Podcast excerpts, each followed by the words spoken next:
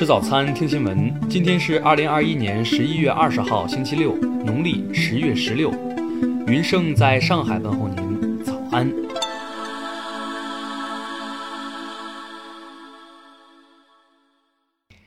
首先来关注头条消息。十一月十五号，江苏省启东市启东实验小学发生一起三名六年级学生坠楼事件。坠楼学生为三名十一岁女生，坠楼后三人被送往启东市人民医院就医，目前生命体征基本平稳。经公安机关初步调查，排除他人所为，没有教师体罚、校园欺凌等现象，没有发现和网络传闻的游戏有关。据知情人士透露，三名学生成绩不错，平时喜欢阅读言情、修仙类书籍。十八号，记者走访时发现，该校附近多家书店的部分玄幻、修仙类书籍均已下架。多名店主表示，应管理部门要求，暂不出售此类书籍。对此，启东市文化市场综合执法大队回应是例行检查。听新闻早餐知天下大事，下面来关注国内新闻。据中国天气网微博，受较强冷空气影响，十一月十九号二十时至二十三号八时，我国自西北向东南将有一次大风降温天气过程，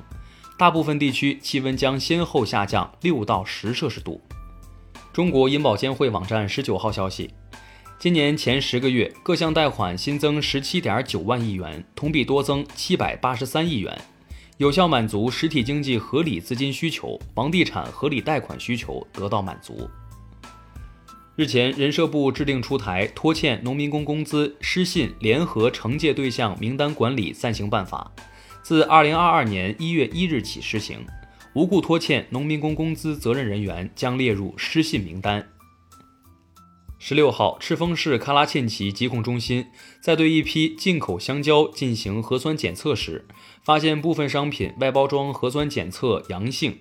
目前已对该批货物进行封存。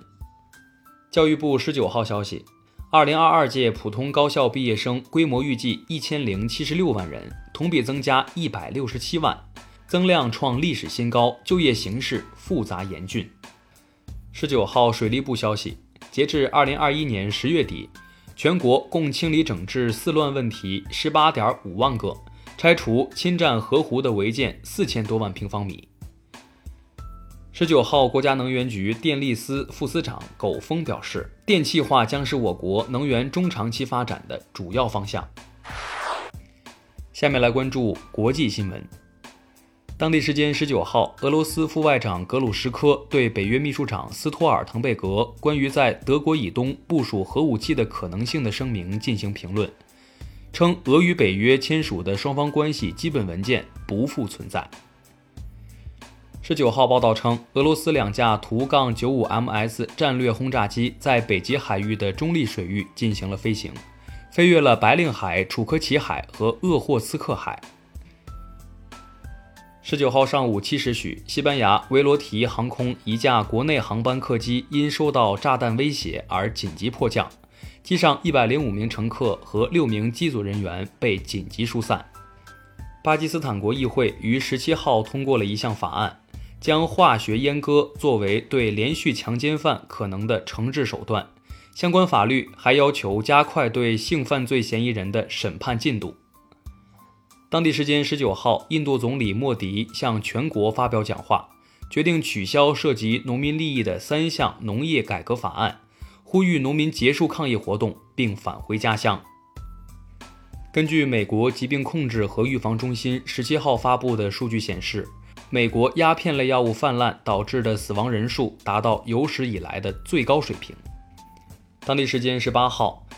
斯洛伐克政府决定自十一月二十二号起，对未接种新冠疫苗者实施封禁措施。日前，美国国会议员提出的一项提案称，如果普京在二零二四年后连任俄罗斯总统，美国将不予承认其政权。克里姆林宫十九号谴责该提案是美国干涉他国内政的完美典范。下面来关注社会民生新闻。十九号凌晨，国际大学生超算竞赛结果公布，由清华大学计算机系组建的学生超算团队代表清华大学夺得总冠军，实现 SC 竞赛四连冠。近一个月来，江苏江宁警方接报六起野猪撞车导致的交通事故，警方发布提醒市民遭遇野猪应立即避险。近日，比亚迪员工猝死在出租屋一事引发热议。十七号晚，事件有了后续，家属与企业协商一致，除退还公积金、社保等之外，企业一次性支付家属二十万元。据宁夏地震台网中心测定，十八号二十时四十二分，在银川市灵武市发生四点零级地震，震源深度十九公里，目前未接到人员伤亡及房屋受损报告。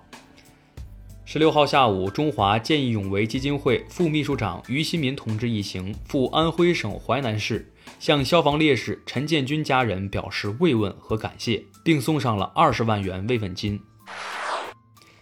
最后来关注文化体育新闻。十九号，中国男子雪橇运动员范铎耀以五十九秒五三五的成绩晋级二十号的雪橇世界杯正赛，这是中国雪橇男子运动员首次获得雪橇世界杯正赛资格，创造了中国雪橇运动的历史。十九号，国际足联公布了最新一期国家队排名。国足的世界以及亚洲排名均上升了一个名次，位列世界第七十四位，亚洲第八位。十九号，杭州亚残运会代表团团长大会新闻发布会消息：杭州亚残运会将于二零二二年十月九号开幕，竞赛项目共二十二个大项，六百零四个预设小项。十九号，法国著名球星姆巴佩与中国跳水奥运会冠军张家齐为今年八月二号在法国中部的博瓦勒动物园诞生的两只熊猫幼崽命名，分别为欢黎黎和圆嘟嘟。